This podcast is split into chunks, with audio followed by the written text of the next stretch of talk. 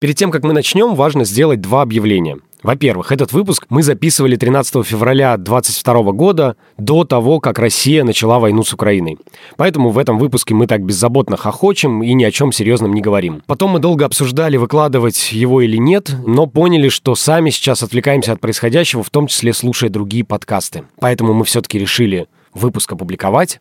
Надеемся, что он тоже поможет вам в это непростое время. Мы категорически выступаем против того, что сейчас происходит. Мы не знаем, что будет дальше, нам очень страшно и больно. Мы обнимаем всех вас и надеемся, что вся эта ситуация закончится миром.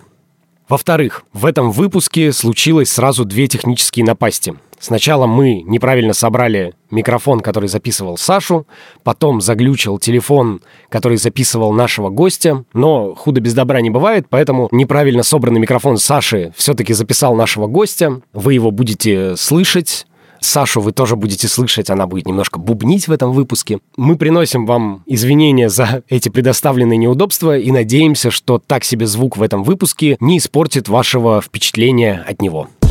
И смотрю в углу, значит, на каком-то пуфике лежит как бы парень какой-то. Вот он так лежит как бы. И мы тоже ему говорим, а ты типа, чё, как? Он говорит, а я, ребятки, сегодня пришел на собеседование. И мне говорят, заходи. И я зашел, и что-то завертелось. Собеседования так и не было. И, говорит, вряд ли уже будет. Ну, говорит, отрываетесь вы знатно. Почему вы не можете сделать так, чтобы клиент наслаждался положительными эмоциями? Какой стати вы мне извините? Я скандал такой учиню! Ответьте на мой вопрос конкретно. Почему? Я вас спрашиваю. А? Всем привет! Это «Предоставленные неудобства». Несерьезный подкаст для тех, кто любит хороший сервис, а тех, кто любит его создавать. Наш подкаст для тех, кто хоть раз писал жалобу в жалобную книгу или читал жалобную книгу, а также для всех, кто сейчас подумал, офигеть, жалобные книги вообще еще есть. Меня зовут Ксюша Скачкова. Меня зовут Дима Наумовец. Меня зовут Саша Ширяева. Мы все работаем в Яндексе и много лет занимаемся клиентским сервисом. Либо занимались клиентским сервисом, и не только в Яндексе. Но этот подкаст мы делаем самостоятельно, в своих же интересах, и все, что мы тут говорим, это наше личное мнение. А начинаем мы с рубрики «Новости». Ой, нет, не так, да? А начинаем мы с рубрики «Новости».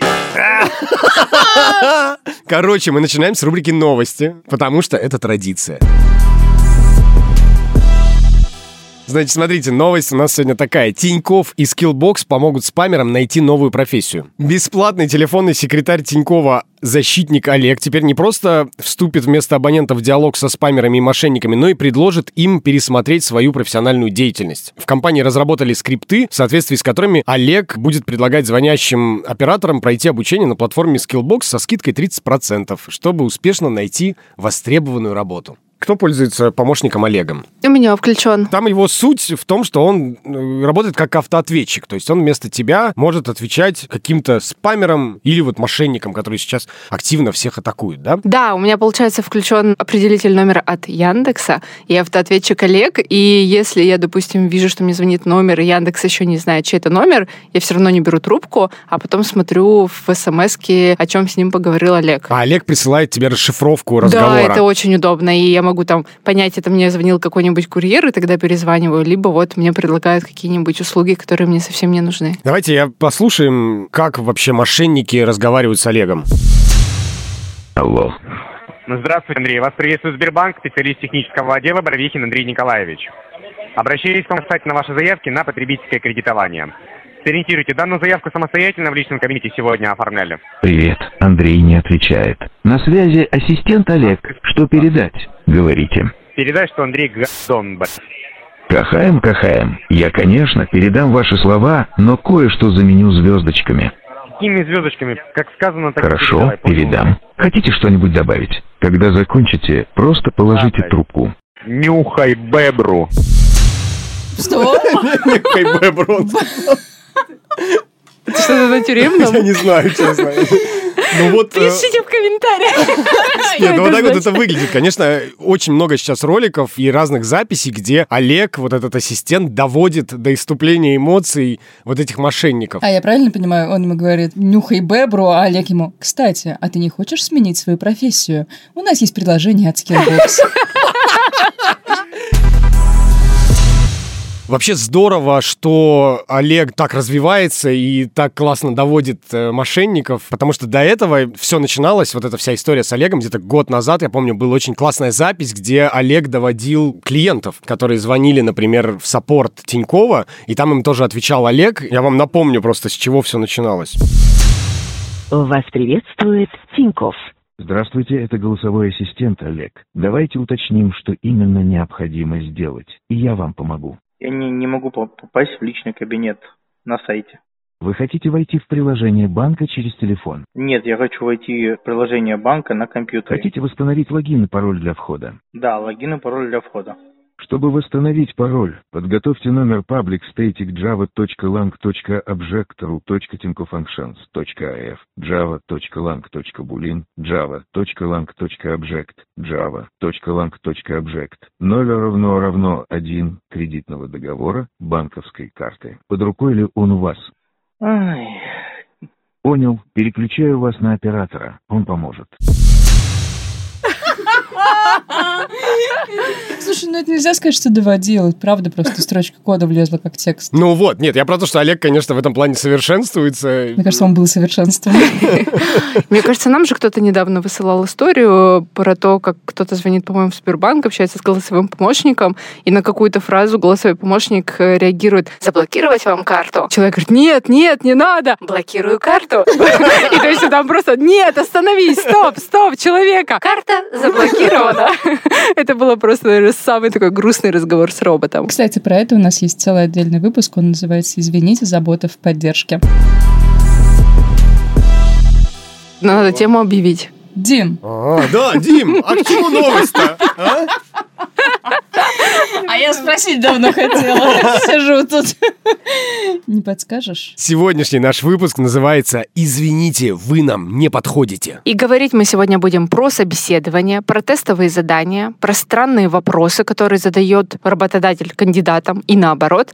И вообще хотим вот эту тему всячески со всех сторон разобрать. И как всегда, вы, наши соучастники в создании выпуска, мы По собирали... предварительному сговору группа лиц. Мы собирали в нашем инстаграме неудобства и телеграм-канале неудобства истории про необычные собеседования, которые у вас были. И начать мы хотим прямо с э, войса от Анастасии о том, как у нее было одно из собеседований. Как-то я устраивалась в школу на должность учителя. Достаточно молодой специалист. Ко многому ты готовишься. И вот приходишь ты в школу на собеседование заместителю директора. И заместитель директора внимательно-внимательно изучает твое резюме, а в конце спрашивает, «О, вы Овен? Хм, а соответствуете ли вы описанию своего знака?» Начинает давать описание своего знака и потом говорит, что ну, я думаю, мы вряд ли сработаемся. У нас вообще-то все земные.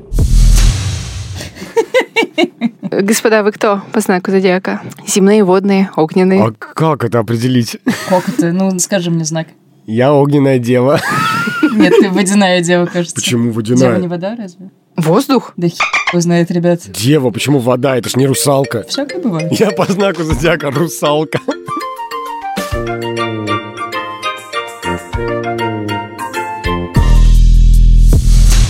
А я подготовила для вас вопросики. Готовы? Наши слушатели выслали нам самые странные вопросы, которые они получали на собеседованиях. Так, Там, кстати, Дима, есть вопросы, которые задавал ты, но мы их включать не будем. так. Вот. И я хочу вам сейчас их задать. У вас с Сашей будут разные вопросы. А, И, что- и ого. чтобы как раз не было времени подумать, пока кто-то Саш, другой отвечает. Времени подумать не будет. Ну, давайте. Э, В Яндексе открывается направление вашей мечты. Что-нибудь связанное с подкастами, например. Мгм. И туда ищут руководителя. И только один из нас, Саша, пройдет на эту Королевская битва, Дима. Начнем? Давай. Саша, вы замужем? Нет, А планируете? нет, А дети есть? нет, А когда планируете? никогда. Дим, если подчиненные твои пойдут в бар после работы, до скольки ты будешь с ними? Я первый должен уйти. В 22 30 я уйду, потому что я успею еще в пятерочке венца купить на вечер. Дима убегает с пакетом вдаль. Саш, расскажите последнее, на чем вы смеялись? Только что я про пакет пошутила, очень мне смешно было. Дима, назовите пять способов посчитать все фонари на МКАДе.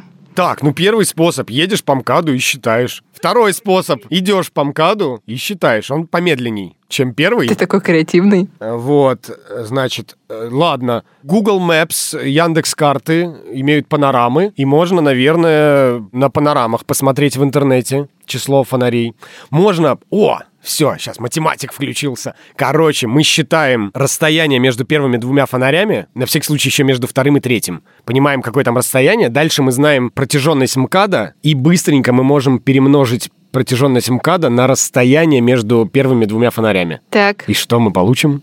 Знаете. Ну вот, что-то мы получим. Короче, как-то... А какой последний остался? Да, а, кстати, в оригинальном вопросе было 10 способов, так что тебе А, еще повезло. Спасибо. Так, посчитать фонарные столбы на МКАДе. Ну, я не знаю, мне хочется все звонок другу, Лужкову позвонить. Может, он помнит, ну, какая-то закупка была, лампочек, фонарей. Саша, какой фильм ты смотришь, когда тебе грустно? 12 стульев. Дим, водку пьешь? Не сейчас, а в принципе. Нет, стараюсь не пить водку. Стараюсь не пить. Нет, мне не нравится водка, ну, не, нравится. Трудная ну, вода. Всем не нравится, а все пьют. А ты что, особенный, что ли? Саш, как ты относишься к бомжам? Сочувственно. И вообще нельзя их называть бомжами. А как их правильно назвать? Бездомные. Дим, назови богиню любви. Саша. О, спасибо. А у римлян? Тоже А Саша Саша. у римлян, да. Саша в тоге.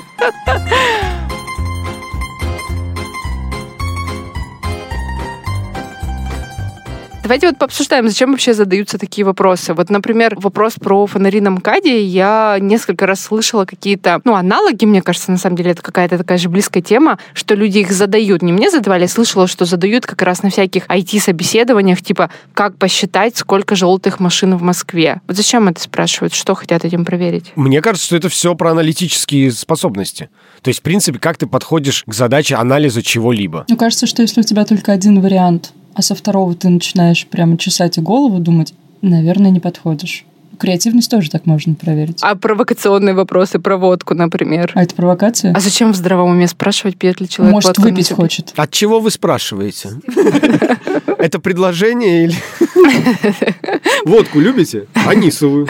Я в целом людей, которые пытаются необычные вопросы придумать, хорошо понимаю, потому что я, как человек, который много нанимал, у меня в какой-то момент сформулировалась потребность, что мне нужно отсеивать много кандидатов до собеседования, и при этом я еще хотела проверять очень много, чтобы и смекалку, и структурность мысли, и умение продавать свои идеи, и чувство юмора, и все это в тестовое в одно уместить. Я думаю, ну, ну что же я могу спросить у кандидата, чтобы вот одним вопросом в яблочко? И тут меня осенило. Я буду просить их сделать презентацию. Небольшую, на 2-3 слайда, на какую-то заданную тему, чтобы не нужно было ломать голову. Это может быть, типа, почему нужно инвестировать в поддержку презентации, как раз про продажу своих идей, как приготовить какое-то блюдо, чтобы увидеть какую-то схему. Но моя любимая — это почему борщ лучший из рукотворных супов. Презентация должна содержать схему приготовления борща и один слайд обоснования, почему борщ супер классный суп. И в целом задумка сработала, потому что я сразу получала все, что хотела. Все, и смекалочку, и чувство юмора, ну, как вы можете догадаться, в целом в борще очень много шутили. Скажи, пожалуйста, а у тех кандидатов, которые проходят это твое тестовое задание, у них есть возможность э, перед этим задать какие-то наводящие вопросы, нет? Нет. Потому что меня в этом плане волнует, э, я хочу пройти твое тестовое задание, меня волнует все-таки вот э, про эту презентацию лучшего, значит, рукотворного блюда борща. Для кого эта презентация? Очень хорошие вопросы, но Да. часто... Где мы ее все-таки будем показывать? часто Кому считаю, мы будем ее... Кандидаты могут сделать предположение о том, что они хотят рассказать. А, ну то есть я сам могу Да, м, вот конечно. предлагаемые какие-то обстоятельства Да, сделать. да, но мне нравится вообще тестовое задание с минимумом вводных, потому что тогда ты видишь, как человек размышляет. А в целом мне еще очень часто мемы и демотиваторы присылают. Это все к борщу описывается. Там очень много мемов, очень много рассказов, и была презентация, где борщ был представлен как любовное зелье, которое надо варить в полночь. Вот так. Очень много я теперь знаю про борщ. Спрашивайте у меня. Так а, а кто победил-то? Ну, в смысле, как победить? Расскажи, когда точно да и когда точно нет. О, хитрые. Какие? Зависит от позиции. Если эта позиция у меня была открыта, например, позиция в контент, и мне там очень важно было, я сразу смотрела, есть ли там схема. Прямо четкий алгоритм приготовления. Если его не было, все, я даже дальше не смотрела, потому что это то, как человек должен был показать, что он может структурно это сделать. Потому что там в запросе было написано «Опиши схему приготовления для очень голодного человека». Вот она супер должна быть простая. Еще я на самом деле смотрю на саму реакцию. Периодически кандидаты пишут типа «Серьезно? 21 год, вы хотите от меня презентацию? Я думаю, блин, чувак, я каждую неделю делаю. И, и, и уже год-то 22 и раз в квартал. А я все еще делаю. Я говорю, конечно. И я когда-то просила людей писать мне любимый анекдот, вот абсолютно та же реакция. Какие анекдоты, говорит, в 21 году? Пост, мета, ирония. Конечно. А ты заходишь на анекдот.ру я туда и, говори, иду, да. И говоришь, Конечно. какие анекдоты? Вот этот, например, приходит Петька к Василию Ивановичу. Но есть И говорит, да, а что такое нюанс? Вот. Поэтому, да, они ничего не присылают, э, там, или мемы какие-то современные присылают. Я потом расстроена, иду на анекдот.ру, сама читаю классику. Как называется человек без левого уха, левого глаза, левой руки и левой ноги? All right. Я один раз был на собеседовании с моей коллегой, мы так вдвоем проводили собеседование. Мы, значит, искали кого-то связанного, кто должен был строить нам комьюнити. Комьюнити — это сообщество. Вот. И э, в тот момент был в э, Фейсбуке, как это сказать культурно, срач слово. Холивар. Вот. Был в тот момент в Фейсбуке холивар, и она кандидату предложила в этом холиваре принять какую-то сторону и найти решение этого холивара. О, какое хорошее Знаешь, задание. Да, я подумал, что это какой-то бесконечный формат для собеседований, потому что холивары в Фейсбуке и в социальных сетях происходят буквально каждую неделю, и ты можешь действительно брать какую-то тему, которая, очевидно, разделяет людей на два лагеря, и кандидату предлагать разобраться. Там ситуация была такая, может быть, даже вспомните. Значит, был концептуальный мясной ресторан. Туда пришла девушка на седьмом месяце беременности. И в этом ресторане она раньше не была. Просто она искала ресторан поблизости в Яндексе. И ей понравились отзывы, поэтому она вот э, пришла в этот ресторан. Она изучила меню и сделала заказ. Стейк. При этом она специально попросила официантку указать, чтобы степень прожарки была well done то есть сильно прожаренный. Официантка объяснила, что в этом ресторане стейки well done не делают. Не делают принципиально.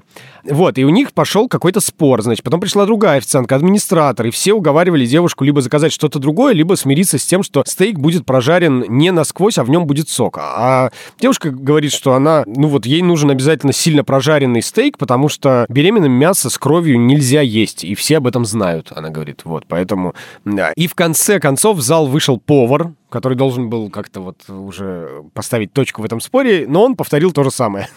Стейк well done готовить не будем. Вот, и потом владелец заведения прокомментировал это так. Непростая ситуация даже для меня, а повидал я немало. Как действовать, как избежать такого в будущем? Для тех, кто не в теме, мы не готовим прожарку well done и не делаем стейки на вынос. Это часть нашей философии, идеологии работы с мясом. В двух словах тут не объяснишь, но мы считаем, что имеем право на собственное мнение даже тогда, когда оно отличается от мнения гостя. Вот такая ситуевина. Есть у нас беременная девушка, которая хочет очень поесть. И у нее есть вот такое простое, как ей кажется, требование – приготовить стейк так, как хочет она.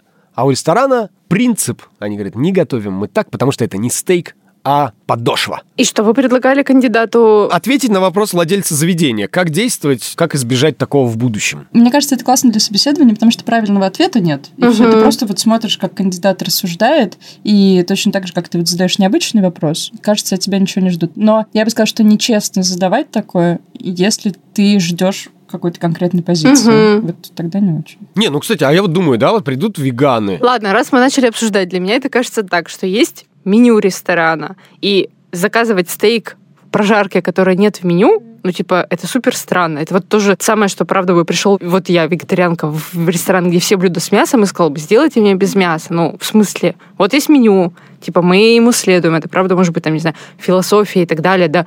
Другое дело, что, наверное, можно было бы просто эта ситуация как-то поинтереснее выйти, ну, не знаю, предложить ей какой-нибудь Самой десерт пожарить. или что-нибудь такое. Ну, Дать ей зажигалку, сказать, давай, дожаривай сама.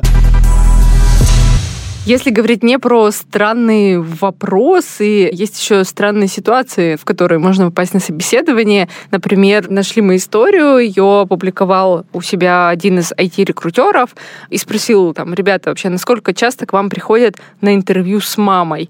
Вот у него был такой опыт, и он был в шоке и поделился им. И в комментариях там пришло много-много других рекрутеров, там больше 300 сообщений, по-моему, под его постом, и оказалось, что такое вообще не редкость, когда специалист, ну, как правило, это, видимо, разработчик, джуниор уровня. Ну, он джуниор же. Да, да.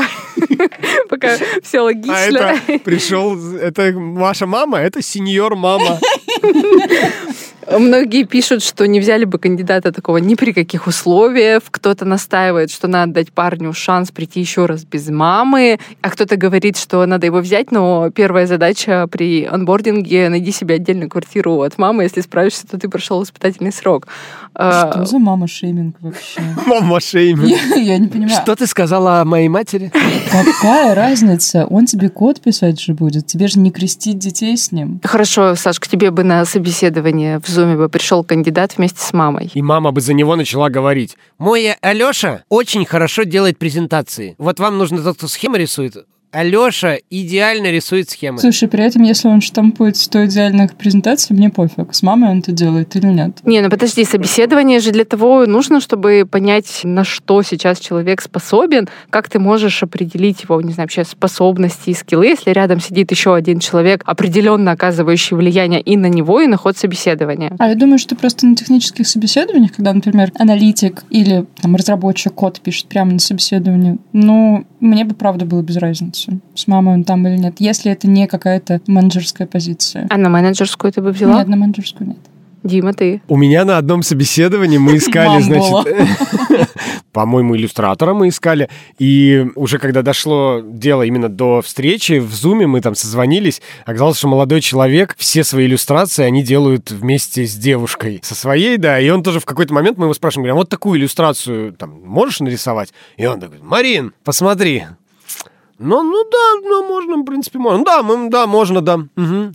Вот, а мы говорим, ну а сколько у тебя это времени займет? Марин, сколько такая иллюстрация может времени занять? Ну, ну, часа два, да, часа Короче, два. ты Марину взял, правильно понимаю? Ну, мы подумали, что это какая-то ерундистика. Возможно, Марину он удерживал силой. А, кстати, она не появлялась в кадре. Может, и нет никакой Возможно, да, Марины. да, да, Марина была в его голове. У него есть креативная сущность под названием Марина. То есть у кого-то меня. Брэд Питт креативная сущность, а у него Марина, которая рисует иллюстрации. После того, как мы выпустили финальный эпизод э, прошлого нашего сезона, он назывался «Извините, это не настоящий выпуск», мы опубликовали в Инстаграме пост, в котором делились э, с вами нашей любимой музыкой, которая наполняла нашу жизнь весь предыдущий год. Саша, Спасибо тебе большое за электрофорез. Уже неделю слушаю на репите электрофорез. Спасибо. Курару послушаю, Ксюш. Дойду. След. Ты Я думала, ты сейчас скажешь, Саш, неделю слушай электрофорез, Ксюш, Курару послушал. Курара говно, Ксюш. Подумай в следующем году что-нибудь другое. Электрофорез посоветуй. Вот. И мы дальше наших подписчиков спросили, какую музыку слушают они. Так. И одна девушка нам в комментариях написала, что ее жизнь наполняет Богдан Богом дан. Я вас в этот момент спросил, знаете ли вы, что это за песня? Вы мне Нет. сказали, что нет, не знаете. Все еще не знаем. Все еще не знаете. Давайте я вам расскажу, потому что это связано с темой нашей с вами клиентского сервиса. Здравствуйте. Здравствуйте. А можно пи- заказать пиццу кушать? А взрослый кто-то есть, кто может подтвердить ваш заказ? Я, да, я это взрослый, мне уже 16 лет. Но, к сожалению, мы у несовершеннолетних до 18 лет не принимаем заказы. А почему, Взрослых пожалуйста, тетенька, ну пожалуйста, я очень хочу кушать. Обалдеть можно, блядь. Соединяем со службой клиентской Да. поддержки. Пусть они меня поддержат, блядь. Богдана. Я Богдан, Дарованный. Богдан, Богдан, самое лучшее имя. Я Ваш звонок очень важен для нас. Очень, да. К сожалению, на данный момент Ах ты ж. менеджеры заняты. Эй, Богдан, я здесь. Эх, Богдан, Богдан,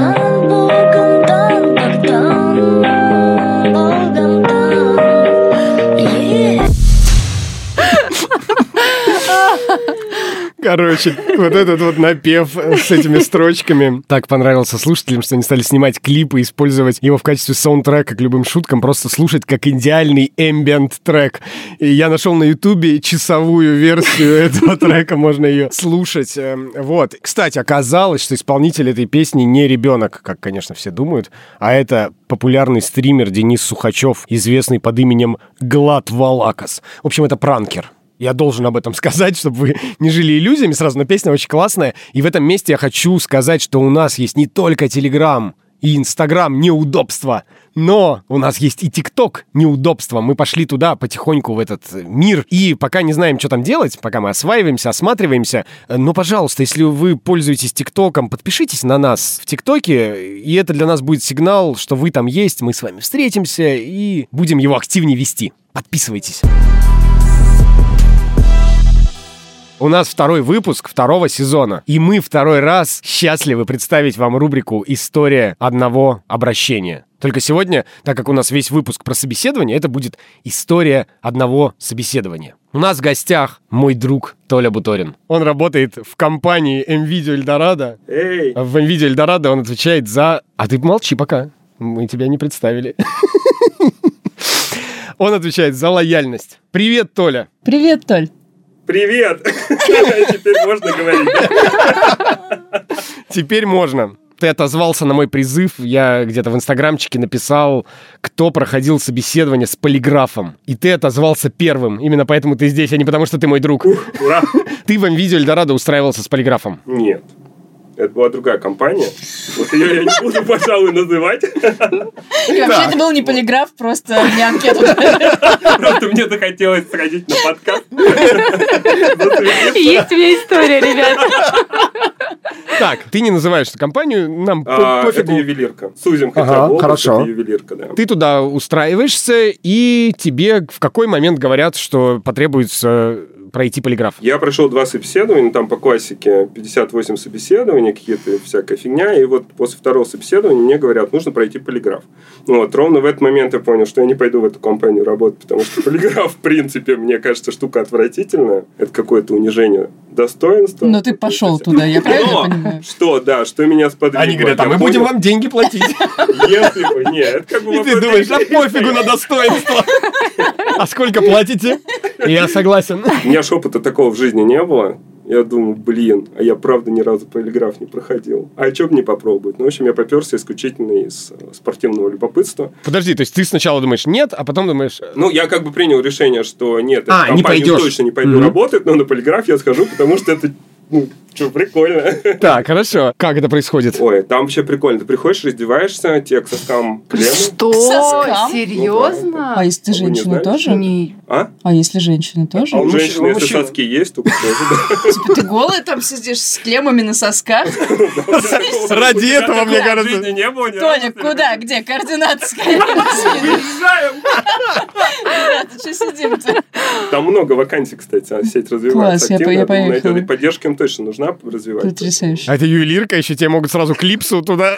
Не, а это вообще законно? Это не подпадает под какие-нибудь медицинские вмешательства? Или ты даешь полное согласие, делай, что со мной А хочешь? согласие, кстати, я вот там практически душу дьяволу отдаешь, ну, как бы там действительно Ну, согласие, соски что ты на все добровольно, продал. тра-та-та, что ты не будешь обманывать, не будешь принимать какие-то вещества, кому нельзя проходить, почему нельзя, там, если ты психически нестабильный, вот это все. Ты по всем пунктам Ну, я подходил? по многим пунктам подходил. Там нельзя пить кофе, за два часа употреблять какие-то психоактивные вещества. Там, А, за три нормально. За три норм вообще, да. Закинул, соски намазал и пошел. Чем они такие, что вы делаете, молодой человек? Он раздевается, говорит, вот мои соски, пожалуйста. Они говорят, это не так делается вообще. А с чего вы это взяли? Ты близко к правде, на самом деле, конечно, все не так. Что, ты нас развел, что ли? О, господи, я уж подумала, что это правда, блин. Пол выпуска прошло. Так, тебе не намазывали соски? Нет, не намазывали соски. Прям на сухие. Я люблю посуху. На самом деле нет. Можно в интернете посмотреть, как это амунирование выглядит. Ну, там на пальцы нацепляют клеммы вот эти вот типа как оксиметр. Вот. На грудь цепочку такую обтягивают тебя, которая дыхание меряет. Ну и под задницу кладут какой-то коврик. Он к чему-то Чтоб тебе помягче было. А у меня вот такой вопрос. Они объясняют, почему для этой должности нужен полиграф? Кажется, здесь вот как раз это связано со сферой. Вот, в Вот. ювелирке всех, наверное, Прям да? молодец. Почему? У меня просто сестрица работает в другой большой ювелирной сети, и у них там, независимо от должности, там вплоть до того, что, блин, не знаю, кого там уж уборщики проходят действительно полиграф. Просто в зависимости от должности у тебя список вопросов отличается. Мгм. Но полиграф проходят все. Вы когда-нибудь не домывали пол? Так, подождите, дальше. Ты приходишь, все, тебя положили коврик. Да, мне, ну, во-первых, меня пригласила очень приятная девушка, и, в общем-то, она начала расслабляющую беседу со мной. То есть там, на самом деле, прохождение самого полиграфа, оно достаточно короткое. Первую часть ты заполняешь анкету, вот, к сожалению, не нашел, но там вопросы такие довольно стандартные, типа, как тебя зовут, как тебя зовут, возраст. Ты два раза спрашивают, как тебя зовут? А вот ты ржешь, а зря. Потому что реально два раза спрашивают. А смех продлевает жизнь, поэтому... Они, наверное, калибруют как раз, да, типа на вопросах, где ты Как вас зовут? Анатолий. Как вас зовут? Марина. Полиграф, к сожалению, не умеет ответ на открытые вопросы понимать, поэтому, когда ты на полиграфе сидишь, тебе задают закрытые вопросы. Ты должен отвечать «да», «нет». И Мгм. чтобы он твои все физиологические проявления научился правильно интерпретировать, тебе нужно на первый вопрос ответить правильно. Мгм. Тебя спрашивают там, вы Анатолий, ты говоришь «да». Потом говорят, вы Александр, ты должен сказать «да». Еще вот как бы. И он понимает, когда ты врешь, он тебя калибрует, и когда ты правду говоришь. И там дальше начинаются вопросы. Это в анкете прописываешь, употребляли ли вы или, или употребляете легкие наркотики, тяжелые наркотики, брали ли вы откаты и там какие-то коммерческие, так скажем, благодарности, что-то воровали или нет, нарушали и нарушаете ли вы закон. Ну, это как бы вот так идет по Мгм. списку. Ты это все заранее в анкете пишешь, и, в принципе, вот со мной эта девушка, она до посадки меня на полиграф проговаривала все эти вещи. Вот, мы с ней долго беседовали про наркотики. Ну, а вы какие любите? Ну, типа того. Ну, просто на самом деле у меня так как опыт жизни был, я пробовал. То есть это все она еще спрашивает до полиграфа? Да, да. И после этого ты проговариваешь какие-то вещи, там, обсуждаешь, развернуто отвечаешь. Тут уже она там какие-то вопросы задает. Но ты же все равно должен задумываться. Вот, э, ладно, там эти легкие, тяжелые наркотики, я тут уже тоже задумывался, потому что я как-то вот не разбираюсь в сортах. Что дают, то и беру. А вот я смотрю, еще бывают вопросы. Вы состоите в секте? Да, это тоже было. Да, да, такие И вопросы. вот ты в этот думаешь- момент ты, ну, я вот задумываюсь, Не состоишь ли? является ли моя театральная студия, в которую я ходил с первого по восьмой класс сектой? А я как раз хотела спросить, а вот есть про нарушение закона, а если ты не считаешь это нарушением закона, кажется, ты не будешь врать для полиграфа. Да, да, да, именно. И мне нравится очень последний вопрос. Вот я нашел какие-то примерные вопросы. Последний вопрос звучит так. В процессе тестирования вы соврали хотя бы на один вопрос? Меня спрашивали, я сказал, А то вы сами не знаете. Ну, а ты через говоришь, полиграф. Да. Найди А как бы давай теперь мат-логику включай и подумай, на какой из 15 вопросов. Скажу так. На пятый я сказал истину. Но с седьмого по девятый один ложный. И все, и ты начинаешь ей. Она должна с помощью конъюнкции и дизъюнкции определить истину или ложь. Нет, на самом деле полиграф оказался вообще скучной штукой, потому что там реально ты сидишь и очень, он довольно медленно отрабатывает, поэтому ты на каждый вопрос такой «да», потом 15 секунд ждешь, потом тебе следующий вопрос, и ты, такой «нет». вот. А и ты не видишь этих шкал, ты не, Не, понимаешь. нет, ты ничего не видишь, там девочка с умным лицом сидит такая. Нетипично. 15 Какая-то оригинальная попалась. А это сексистский подкаст, предоставленный неудобством.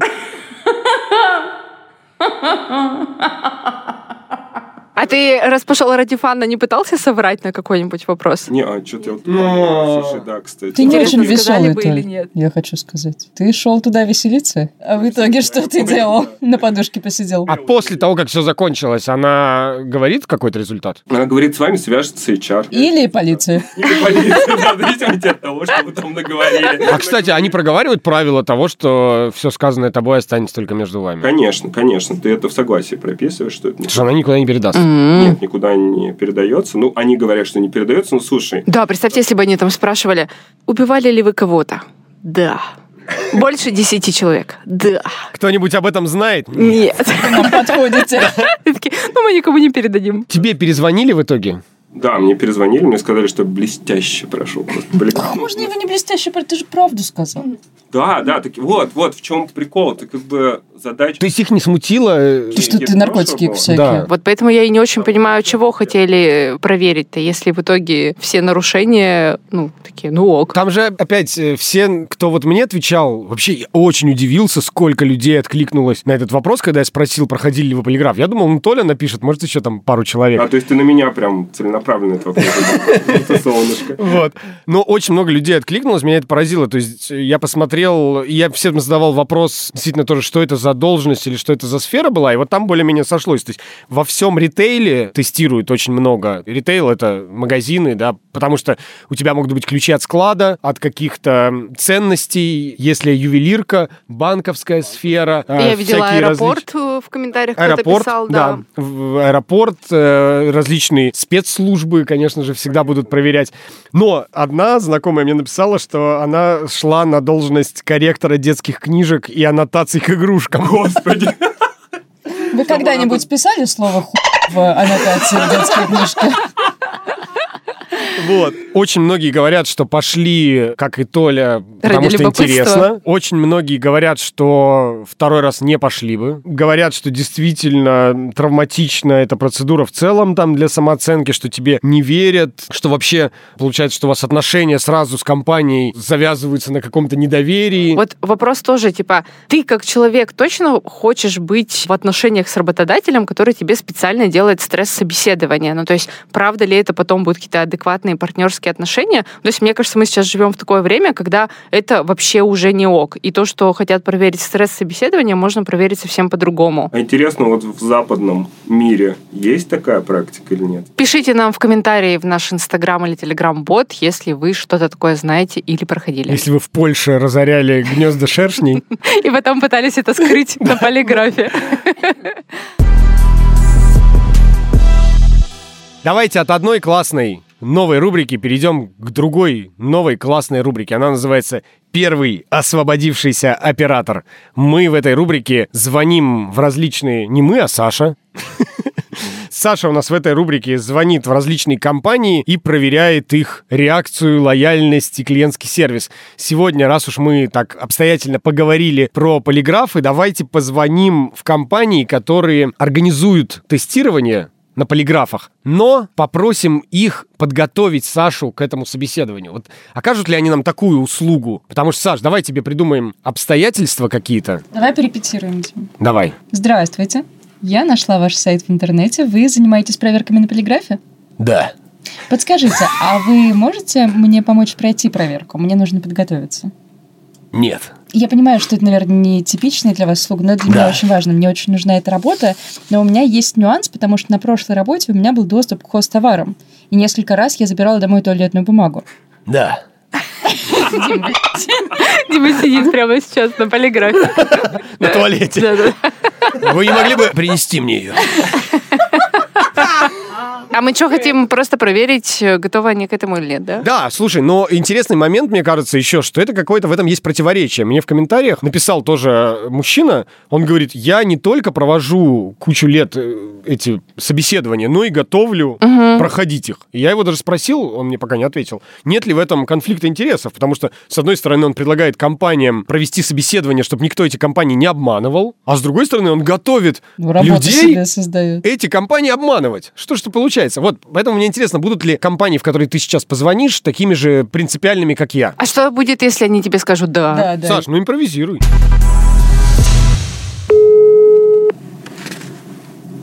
Алло.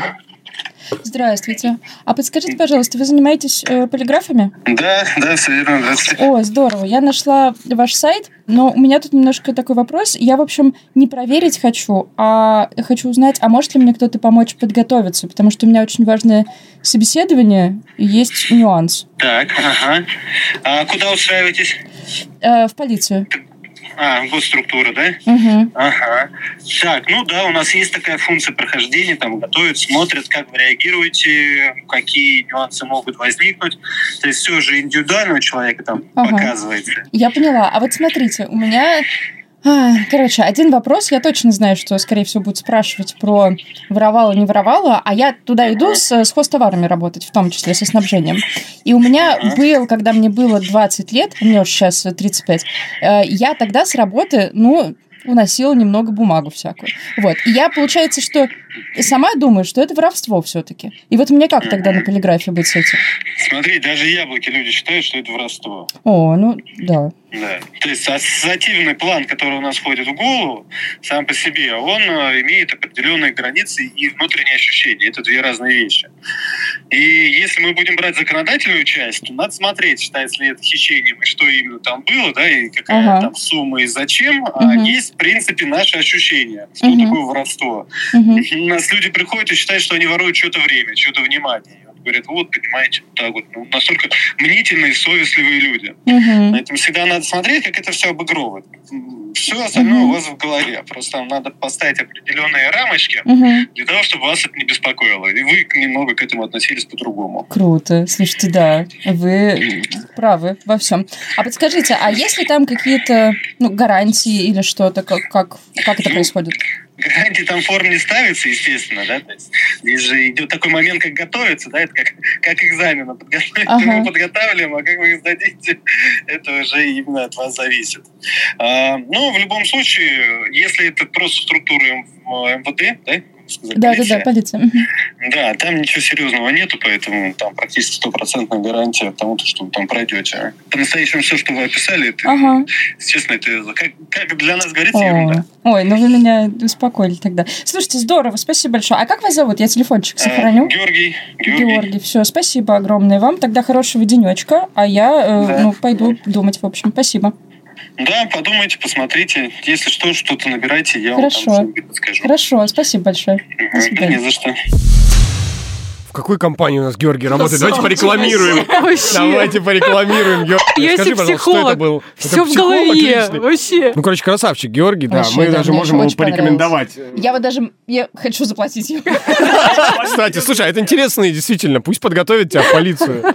Ты уже заранее решила, что ты не пойдешь? Но интересно же.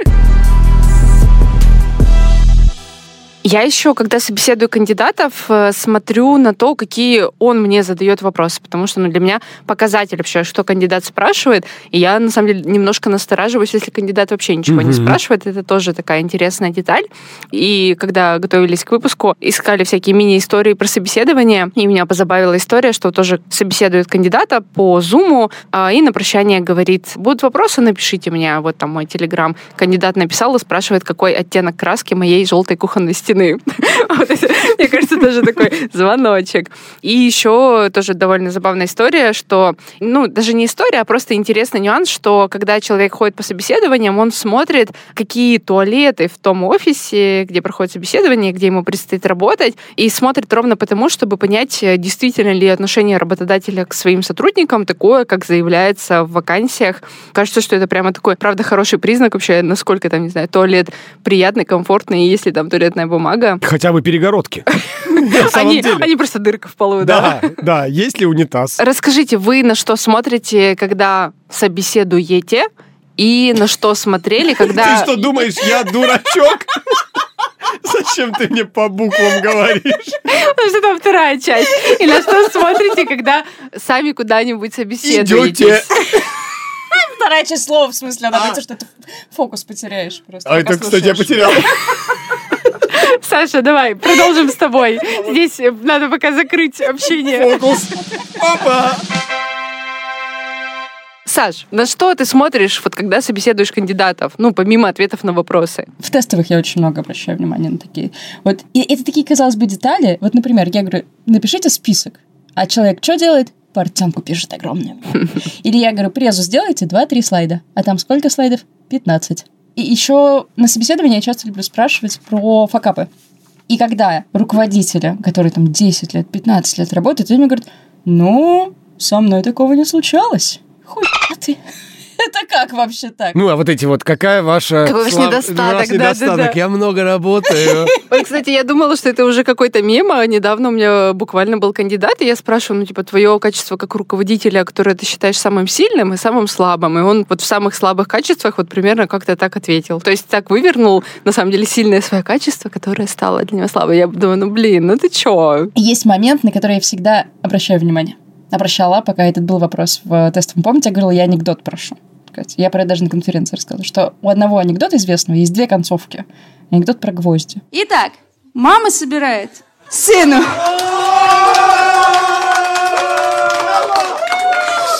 в школу рюкзак. Кладет туда бутерброд с маслом и гвозди. И сын говорит, мам, это что, бутерброд? Зачем? Она говорит, ну, покушаешь? А он говорит, а гвозди? И вот если кандидат называет ту концовку, которую знаю я, я очень радуюсь.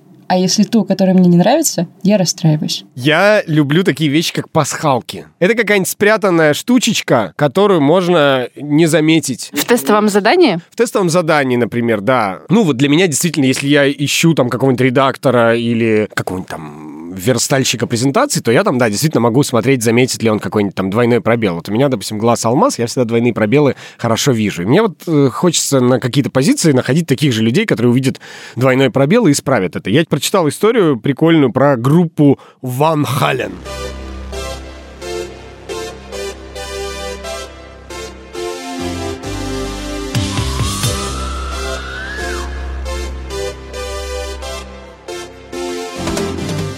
Они много гастролировали, у них такое шоу было со спецэффектами, как у группы Рамштайн, наверное, там огонь загорался, там все это.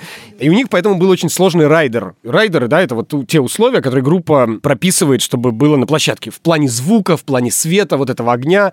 И, в общем, они очень переживали, что это их безопасность, безопасность зрителей, и все досконально должно быть выполнено. И они сделали такую штуку. У них был и технический райдер, где вся техника описана, и бытовой райдер. И вот в бытовом райдере было написано, что за кулисами не должно быть коричневых M&M's, иначе шоу отменяется и деньги не возвращаются. И если вот э, лидер этой группы видел в тарелке с M&M's хоть одну коричневую, он приходил в ярость, начинал громить гримерку и отменял шоу. Почему? Потому что он понимал, что они не прочитали внимательно райдер, и значит, в техническом райдере может быть такая же фигня. То есть они тоже могут какую-то пушечку не туда, не на тот градус повернуть, какой-то комбик не тот поставить и так далее. И поэтому он понимал, что теперь все придется перепроверять за этими разгильдяями. Представляете? Блин, как принцесса на горошине прям. Да. Красавчик. На коричневой горошине M&M's. Еще про нюансы во время собеседования нам прислали классную историю. Девушка пошла на собеседование, это уже было второе собеседование в этой компании, и это было много лет назад, и она еще была довольно неопытная в плане собеседований. Собеседование проходило в кафе рано утром, там, в 8 утра. И она как-то не выспалась, и в то время она экспериментировала с кофе, и вот они сидят в кафе. Что это? Звучит странно. Да, что она там молола его и вынюхивала. Пробовала разные виды кофейных напитков. И вот сидит она во время э, начала собеседования с мужчиной. Эту зернышко там втянула. А. Доброе утро. Ну, Как буду рассказывать дальше эту историю? Так рассказывай. И они сидят в кафе с собеседующим ее мужчиной, и начало беседы, э, он предлагает заказать какой-то напиток, она заказывает какой-то новый кофейный напиток, который до этого не пробует. Мужчина удивляется, начинается беседа, ей приносит официант кофе, она пробует его и понимает, что там алкоголь. То есть она заказала тот самый ирландский ирландский айриш кофе, который подается с, ну, с каким-то, в общем, крепким напитком. Тем не менее, она прошла собеседование, ее взяли на эту работу. Но она, в общем, это неосознанно сделала. А Я прям читал историю, что какого-то там тоже сеньор, middle junior, там собеседовали какого-то разработчика и тоже решили встретиться в кафе, и он сразу пивка себе заказал просто днем и сидел. Пивко потягивал. Ну, а почему нет? Мораль онлайн-собеседование лучше. Стоит бутылочка за монитором, никто не видит. Ну да. Но про вот такие красные флажки для меня это, наверное, э, сексизм, причем такой, я бы его назвала наивным. Наивный сексизм, рубрика. Сексизмом, да. А что такое наивный сексизм? А Вот я сейчас расскажу. Я в целом, ну, то есть, если кандидат это никак... Это же надо прям сильно выпятить, чтобы это заметно стало. И когда кандидат вот прямо огромной какой-то стрелкой указывает на такое, сложно мимо этого пройти. Ты Хотя- сейчас твои образы прям Простите. Мой наивный сексизм. Пожалуйста, каку- что надо выпятить? Какой огромный. Что огромное надо выпятить? Пожалуйста. Я не понял. Что выпятить нужно? Красная стрелка, огромная. Продолжай. Ну, вообще кажется, что в тестовом задании довольно сложно проявить как-то сексизм. Ну, то есть прям надо постараться. И поэтому, если это где-то на собеседовании проскальзывает, я не буду останавливать собеседование и говорить, ах, ты сексист, уходи отсюда. Но если кандидат прямо на этом делает какой-то упор, то я, к сожалению, не могу это пропустить. И вот у меня в презентациях как раз был Давай соискатель. объясним здесь, на этом месте, что такое сексизм, потому что мне кажется, что не все могут как-то однозначно трактовать этот термин. Просто из истории дальше станет понятно. А, что давай, сексизм, хорошо. Можно сейчас не обсуждать. В общем, по его тестовому заданию похоже на то, что он считает в целом нормальным глумиться над женщинами. Ну и у меня сразу вопрос, типа, ну а как ты тогда с руководительницей со мной будешь работать? И Самое безобидное было, у меня был демотиватор, на нем было написано, то есть у меня там было вот это поле про анекдот или шутку, которая тебе нравится, и пользователь туда приложил соискатель картинку. Вот, картинка демотиватора, а в ней написано в женском коллективе главное подстроиться под дни цикла. М. Ну, я посмотрел на нее, закрыл, ну, ладно. Это достаточно безобидно было. Да знает, безобидно. Вообще довольно странно, когда ты сделаешь тестовое задание, тебя просят... Не, ну это лучшая шутка. Но это шутка, Это и она шутка. смешная. То есть здесь хотя Нет, бы... давайте так, это шутка? Это шутка, да. Ну, вот, в смысле, Она довольно смешная? Для странно, него, что да, для него это, типа, первое, что пришло в голову. Вот, это же предложить, да. классный показатель Вообще, как раз. Да, супер. отличный вопрос. Саш, взглянули на тебя с другой стороны. Да, и для меня это показатель того, что если это кандидат, особенно на руководящую должность, ну ты же должен быть нейтральным. Ты будешь на тысячу человек делать коммуникацию, и, блин, что там, будешь так шутить. Но в целом этот демотиватор — это достаточно безобидный пример. Как минимум здесь был запрос на шутку, человек шутку показал. А Вы помните эту мою презентацию про борщ? А, и вот у меня был соискатель. Я ему отказала по причине... Ну, у него не было релевантного опыта в резюме указано. В целом тестовое задание было ок. На презентации меня сильно смутило. Небольшие выдержки из презентации. Это заголовки слайдов. 90% мужчин симулируют удовольствие от борща. Семья без борща – это сожительство. Сиськи сиськами, а борщ надо уметь готовить. Можно, интересно, сюда вставлять будет такой смех закадровый? Я, кажется, влюбился, аж ложка колом встала в борще. И на финальном слайде пришла пора поставить точку, такую жирную над «и». Я борщ пойду варить на кухню, ты пиво пей, футбол смотри. И когда он попросил более развернутый фидбэк, он оказался очень настойчивым кандидатом. А ты ему отказала? Да, я ему отказала, э, но я там не давала супер подробностей. И он вернулся ко мне и говорит, слушайте, я много времени потратил на это тестовое задание. Можно мне, говорит, фидбэк какой-то более конструктивный? Что там, опечатка была, что ли? Двойной пробел. Красный не тот В чем проблема-то? оттенок. И я ему сказала, что, к сожалению, во-первых, опыта, я не вижу релевантного опыта, это очень важно на этой позиции, а во-вторых, презентация в том числе не прошла проверку на отсутствие сексизма. Вот. Кандидат сказал, что это все юмор, креативный подход, и в целом, пожалуйста, я правда считаю, что юмор и креативный подход, они ценны.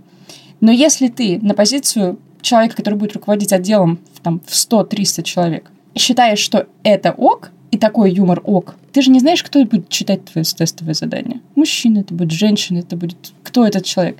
Кажется, что этот человек не подходит просто на руководящую позицию, в том числе. Скажи, пожалуйста, Саш, насколько это смешная шутка? В общем, у нас был руководитель один в компании. Давно это было. Давай сразу, чтобы ты все-таки, ну, условия, да, этой шутки. Это было много лет назад, там, не знаю, 6 лет назад, например, это было. У нас был руководитель, у него был день рождения, и мы хотели его креативно поздравить. Стриптизершу сказали. Да, Серьезно? да. А ты что в этом креативном? А вот ты послушай и не предполагай, пока я тебе не рассказал, а то ты всю мне малину попортишь. Она была одетая? Мы, значит, долго не могли закрыть позицию интернет-маркетолога. И вот мы в этот день, когда он празднует день рождения, его весь день поздравляют, мы подходим к нему и говорим, слушай, мы тебе это собеседование поставили, финальная секция, у нас есть очень очень классный кандидат, но очень важно, чтобы ты его посмотрел. Прости, пожалуйста, что, ну, вот так вот, и у тебя еще день рождения сегодня, конечно, это, но очень важно, просто она в другой день не сможет. Мы ее подготовили, и она первые 10 минут, он проводил собеседование, мы взяли переговорку. Первые... Ему это... Понимаешь, ты так сейчас осуждающе на меня смотришь. Ты даже не знаешь, что Да. я осуждаю этой Да. истории. Креативную часть не осуждаю. Мне она Мне нравится. кажется, ты осуждаешь то, что я сейчас это рассказываю. Нет, нет, нет. Вот. Э, И да, он 10 минут проводил собеседование, и в какой-то момент, наверное, был вопрос, какая ваша сильная черта, и она говорит, а я вам сейчас покажу. И заиграла музыка, там был припасен где-то магнитофон, стоял в углу. Ну, и она подошла такая,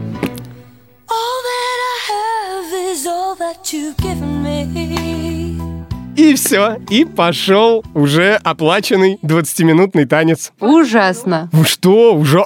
Он... Ну, я можно... вот, Давайте. ты мне ее рассказал, я прокомментирую. Ваш себя. э, вердикт. что креативная составляющая мне правда нравится. Мне здесь не нравится то, что сейчас мой моральный компас и объективация женщин, и как бы продажа женщин ну, достаточно отвратительно. Поэтому часть с голой женщиной плохая, часть с подставным кандидатом классная. Давай, ладно, э, другой руководитель, у него вообще день рождения в этой же компании, но у него день рождения 1 апреля. И мы подумали, что ну тут-то уж... надо. Но ему не- голой женщины как-то... не- Ну, мы понимали, что у него очень высокий моральный компас, и он, значит, ну, как вот у тебя. И мы что сделали? Я тогда подсмотрел на популярном сайте Липрозорий такую шуточку, что можно весь кабинет обернуть фольгой человеку. Просто, ну, это розыгрыш, пранк. И мы ему весь кабинет, пока его не было, пришли в 6 утра, Очень полезные сотрудники. ВК. да, в 6 утра. Стоит ли говорить, что эта компания обанкротилась?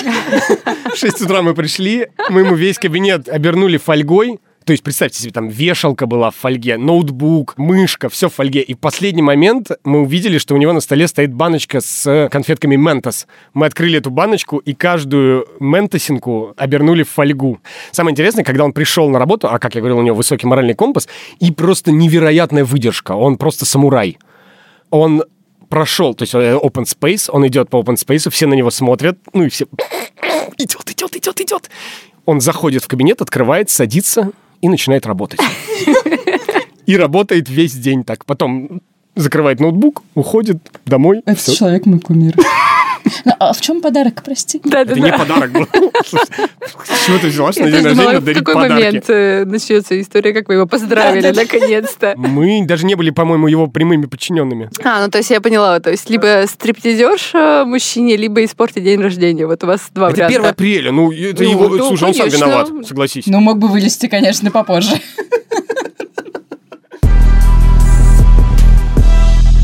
В этом сезоне мы будем каждый выпуск придумывать новую рубрику и открывать новую рубрику. Мы давно мечтали сделать рубрику под названием Help Desk, в которой вы сможете присылать нам свои вопросы, а мы на эти вопросы сможем вам отвечать. Вот сегодня, наконец-то, все совпало. У нас выпуск про собеседование, у нас есть классный вопрос, связанный с этим. Давайте я его прочитаю, а вы на него попробуйте ответить. Вопрос от нашего подписчика. Он нам его прислал в Telegram бот неудобство, нижнее подчеркивание, бот. Есть вопрос. Я работал 8 лет в клиентском сервисе, и он очень круто развился за это время. Но это только для внешних клиентов. А как же обстоят дела с внутренними клиентами, соискателями? Подавал резюме в разные компании, и где-то чуть ли не месяц отвечают, а где-то вообще игнорируют. Даже если кандидат не подходит, почему об этом прямо не написать? Если много откликов, почему не сообщить об этом соискателю? Вопрос. Что думаете о сервисе в HR? Спасибо.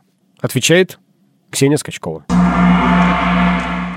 С одной стороны, я понимаю, почему компании могут не отвечать. Ну, в смысле, я вижу поток откликов, например, на разные вакансии в Яндекс, и, правда, отвечать каждому, тем более развернуто, почему он не подошел, это большой труд. Я, на самом деле, восхищаюсь, как Саша рассказывает, как она отказывает кандидатам, подробно описывая, чем они не подошли. Ну, это огромный кусок времени, которого никогда ни у кого нет. С другой стороны, опять-таки, я, будучи на другой стороне, понимаю, что очень неприятно, когда тебе вообще не отвечают, это же так или иначе какая-то копилочка в монетку Копилочка в монетку. Монетка в копилочку Не имей 100 HR-бренда. друзей, а имей 100 копилочек. Если не будешь отвечать там, потенциальным кандидатам, это же все влияет на мнение компании о тебе. А еще я в связи с этим вспомнила историю. Я как-то смотрела, просматривала кандидатов на нашем внутреннем вот ресурсе, где ты видишь отклики, смотрю какого-то довольно интересного кандидата, и смотрю историю его общения с Яндексом, и он несколько лет откликался на разные вакансии, и ему отказывали, ну, то есть по итогу прямо отклика, и несколько лет отказывали одним и тем же шаблоном. И мне так стало стрёмно. Ну, блин, ну, как бы, ну, Фу. вообще, да, как бы... ну, Яндекс, отстой. Эм, Можно даже здесь сделать классный сервис с кандидатами. Сервис, он должен быть везде хороший. Ну, мне кажется, что Ксюша права со Мгм. стороны кандидата. У меня есть шаблон, конечно, который я использую для отказа. Я стараюсь менять там какие-то детали. Имя. Или адаптировать... Ну, у меня есть в конце такая штучка, я что-нибудь теплое стараюсь сказать. Типа, пожелаю тебе классной команды или что-то такое. И я вот это прям сижу и генерю каждый раз новое. Но честно, я вот думаю про себя как про кандидатку. Мне шаблонного ответа. Ну, я понимаю, что меня не взяли. Шаблонный ответ лучше молчания, потому Да, что молчание говорит о том, что, возможно, произошла какая-то ошибка, Да, и да. мое гениальное резюме не увидели, и мое тестовое не прочитали. Вот это проблема, конечно. Да, хуже неопределенность. Ну, в смысле, шаблон явно лучше, чем неопределенность. Ну да, ну вот а что ты, Ксюш, думаешь, когда ты, например, соискателю отправила отказ, ну, достаточно шаблонный, а соискатель приходит и говорит, нет, дайте мне, пожалуйста, полный развернутый фидбэк. Ты будешь вот прям честно правду писать? А вот зависит от того, на какой мы уже стадии общения. Было ли собеседование, он, например, прошел три уже собеседования, и на финальном его развернули. Мне кажется, здесь, правда, какая-то более, ну, такая честная партнерская позиция дать развернутый ответ, потому что он потратил уже довольно много времени, общаясь с нами. Если это просто отклик, Ну, и ему тестовое. отказали, да, по тестовым или по резюме, ну, да, здесь уже ты выбираешь между своим временем и ответом. Я бы тут тоже не стала отвечать. Мы все еще никого не рекламируем в своем подкасте за деньги, а рекламируем бесплатно. И в этом выпуске этот блог за мной. И я хочу порекомендовать вам один телеграм-канал, и сейчас вы поймете, о чем. Я хочу рассказать вам про Галину Петракову. Галя практикует клиническую психологию, консультирует, преподает и ведет телеграм-канал, который называется «Море волнуется, а ты нет». Главная специализация Галя — это осознанность, самопринятие и снижение тревоги. И я, на самом деле, знаю очень мало людей, у которых было бы этого всего в достатке. И кажется, что сделать свою жизнь комфортнее можно из любой отправной точки. И если сейчас вы подумали, что за помощью обращаются только слабаки и глупцы, то позвольте мне рассказать вам свою любимую метафору. Вот представьте, вы в полной темноте и пытаетесь отремонтировать машину. Под руками у вас есть множество инструментов, и вы на ощупь хватаетесь за каждый, но прогресс так себе, потому что инструменты просто не подходят на 100%. Ну, а вы не видите вообще, что не так.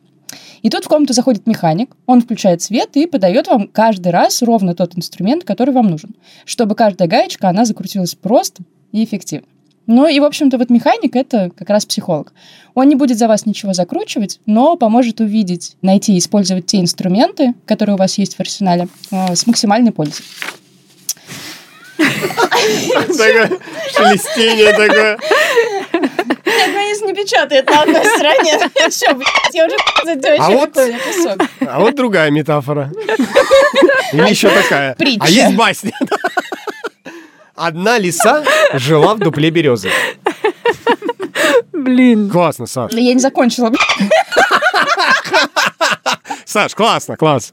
Какое-то супер. время, сука, Ты, блядь, будь этой спокойной. Море волнуется, а ты не волнуйся. Какое-то время Галя была моим механиком. Галя помогла мне начать борьбу с расстройством и зависимостями. И несмотря на то, что мы уже не встречаемся, я все еще читаю ее канал. Это на самом деле один, наверное, из немногих каналов про психологию, в котором не только какие-то простые практичные советы, и они написаны очень легко, но Галя постит, короче, очень смешные мемы. И у Гали есть постоянный набор на программу, который называется «Снижение стресса на основе осознанности». Звучит сложно, но на самом деле это вот то, что надо, если вы пришли домой после работы и понимаете, что ну все, я не вывожу. Вот это очень интересная штука. Почитайте. Ссылка на канал будет в описании выпуска. Ну, а я обнимаю вас, и пусть у вас все будет очень хорошо. Я на первую свою работу устроился через кастинг. Самая моя первая работа в трудовой книжке, которая... э, Легальная? оформлена. Легальная. Это была работа на телевидении на, в Мурманском. И я на эту работу попал через кастинг. Ходил я на- дважды на кастинге. До этого, значит, первый раз наш какой-то другой мурманский телеканал объявил кастинг ведущего программы о кино. И говорит, вы очень должны любить кино, вы должны быть очень ведущий. И, в общем, приходите на кастинг. Я пришел в какой-то торговый центр, там был кинотеатр в торговом центре, стоял пять часов в очереди, полгорода пришло, все хотят быть ведущими, конечно, очень. И я зашел в этот зал, кинотеатр пустой, сидит на первом ряду три каких-то очень скучных человека, ну прям видно у них такая скука вселенская просто на лице. Они говорят, я там режиссер, я второй режиссер, я третий режиссер. Вот сидят все и говорят, давайте, все. И на тебя камеру ставят сразу, ну вот выставляют какой-то свет, камера, ты встаешь. И, значит, я помню, что единственное задание было, возьмите интервью у воображаемого собеседника. А я тогда посмотрел фильм «Хатабыч», такой был в те года фильм Ты «Хатабыч». где, на ковре летали? Ну, вероятно, я могу по названию, я уже не помню, но меня поразило, что там Хатабыча играл актер, который играл в «Собачьем сердце» главную роль. Дай папиросочку. У тебя брюки в полосочку. Меня это поразило до глубины души, а «Собачье сердце», как ты знаешь, Бортко снимал, режиссер наш любимый. И меня это так поразило, что он как бы 40 лет назад сыграл такую роль классную, и теперь вот есть уже детский там молодежный фильм, который я смотрю как молодежь, в тот момент я был молодой человек. И я думаю, возьму-ка я у воображаемого Шарикова, вот этого Хатабыча, интервью воображаемо. И как бы я с ним поговорю про это, про разность поколений. Идея была, как вы понимаете, классная. Ну, я стою, сегодня у нас в гостях рядом со мной вот э, актер. А потом я думаю, а как он мне будет отвечать? Не, вообще это супер странное супер, задание. вообще, я думаю, ну просто Хоть бы кого-то посадили да, а они все сидят, это три режиссера за скучными лицами. Да, да, продолжайте. Я думаю, я говорю, вот скажите, пожалуйста, как вам, вот вы играли в таком фильме? И потом думаю, что я должен сейчас на его место встать и сказать, да, я играл. Я думаю, нет. Ну, короче, я что-то... Ну, они говорят, спасибо, мы вам перезвоним. Я вышел, думаю, да жесть вообще ужасно. А потом я думаю, я кино-то не люблю. Ну вот так, чтобы я смотрел только «Собачье сердце» и. Два фильма. Вот, а второй кастинг намного клевее был. Он какой-то был такой на расслабончике. Там, значит, искали ведущих в утреннюю программу. И мы пошли туда с другом, и нас пустили вдвоем прям, и мы вдвоем отвечали на вопросы. Мы в тот момент были уже как-то, ну, в общем, намного увереннее себя чувствовали. Мы вели какие-то там местные фестивали, концерты, и с нами про это разговаривали. То есть те люди, которые нас на этом кастинге собеседовали, они про это знали. И, в общем, как-то все получилось легко, непринужденно, и я прям сразу почувствовал, что все сложилось. И мы оба прошли тогда этот кастинг. Ну, я в целом про кастинги думаю, что еще сама концепция довольно интересная. Ты вот когда пошел пробоваться на ведущего, это же такой азарт, что ты можешь в какой-то момент... И немножко надежда на чудо, что ты Мгм. вдруг окажешься лучше других, и все это еще и увидят. То есть такая публичность сразу. И э, год назад, если вы помните, был такой клабхаус. Алды тут. Ага. Сбер провел первое, ну, так говорится, на VC, по крайней мере, онлайн-интервью в Клабхаузе. Это тоже публичный формат. Две тысячи человек с лишним наблюдали, как Сбер собеседовал пиар-специалистов. Ого. И я сначала подумала, вы что, дураки, что ли? Ну, типа, пятница вечер, ты, значит, устал, а тебе там задают довольно странные вопросы, например, кто твой краш? Или кто твой кринж? А еще Гринч есть. Тот, который украл А это я пришел на собеседование и говорю, Гринч, который Рождество украл. Славная шутка. Я сначала подумала, в общем, что это слишком стрессово и как-то тоже типа, неуважительно, что ли. Ну, то есть тут как соискатель, как такой расходный материал получается. Ну, реалити-шоу. Да, да, да. А потом подумала, блин, ну это пиарщики. И как у артистов, у них должна быть устойчивость к этому стрессу. Ну, то есть выйти и рассказать, а чем ты лучше всех на 2000 человек, ну, кажется, что пиарщик должен. И знать, кто его кринж, так не говорят. Сбер, алло, кто его кринж, тоже должен. А, они, они сказали, кто кринж? Ну, там был список вопросов, там, типа, кто твой краш, кто твой кринж. Ну, а это, это- а это пасхалочка. И он должен сказать, а так не говорят. Они говорят, а мы знаем, а мы специально этот вопрос. М, чё. Это знаешь, это есть у меня коллега один, сейчас вспомнил, не знаю почему, не любит, чтобы кто-то подумал, что он попал в неловкую ситуацию, в принципе. И у него было собеседование, когда этот весь Zoom начался, пандемийный, и много было каких-то собеседований по Zoom. И он случайно, значит, у него какая-то была встреча с коллегами, а после нее должен был Zoom быть с кандидатом.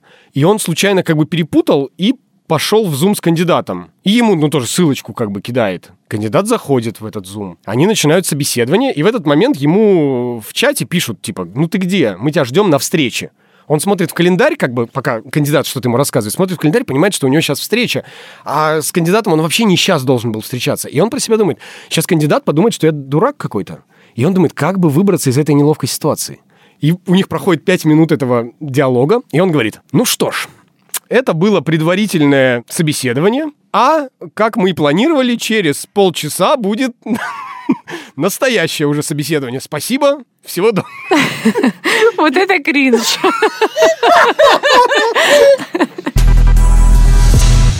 Я вам рассказывал, как в одной компании, в которой я работал, которая обанкротилась, один соискатель пришел на собеседование в день главного корпоратива, который был в компании. Вот. И он зашел, и ему говорят, проходи скорей. Ну, в смысле, как бы он не в ту дверь зашел, в соседней проводили собеседование, а он зашел как бы в главную дверь.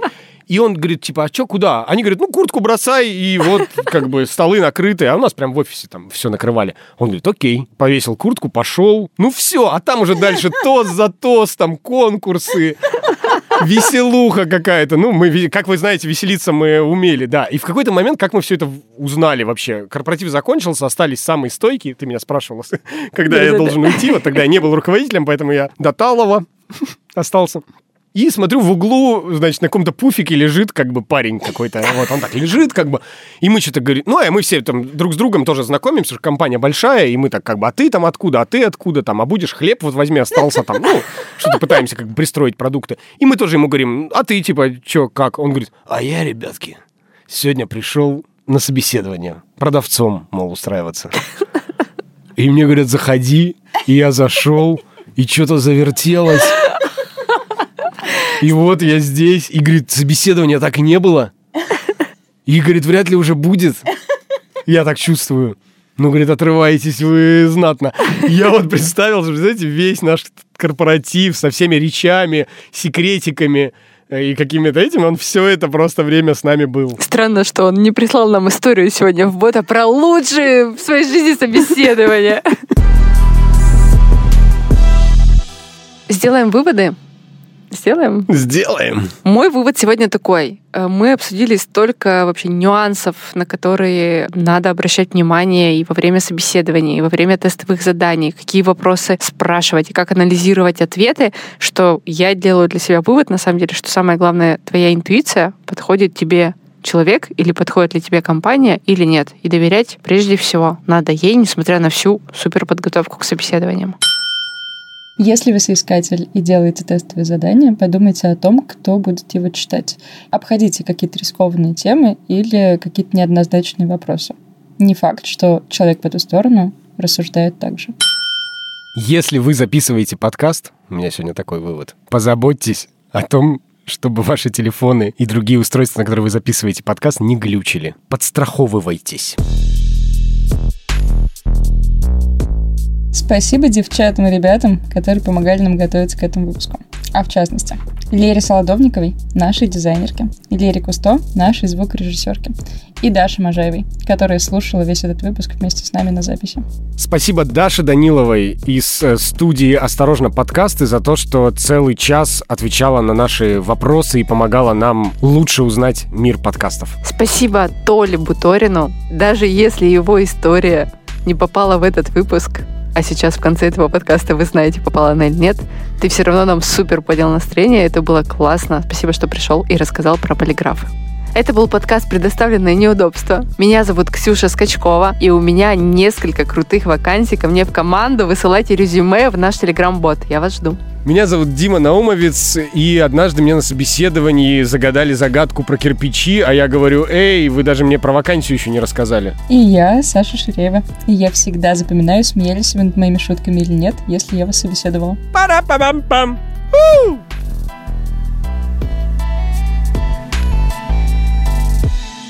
Первая половина полная, блядь, нудятина, ее надо вырезать.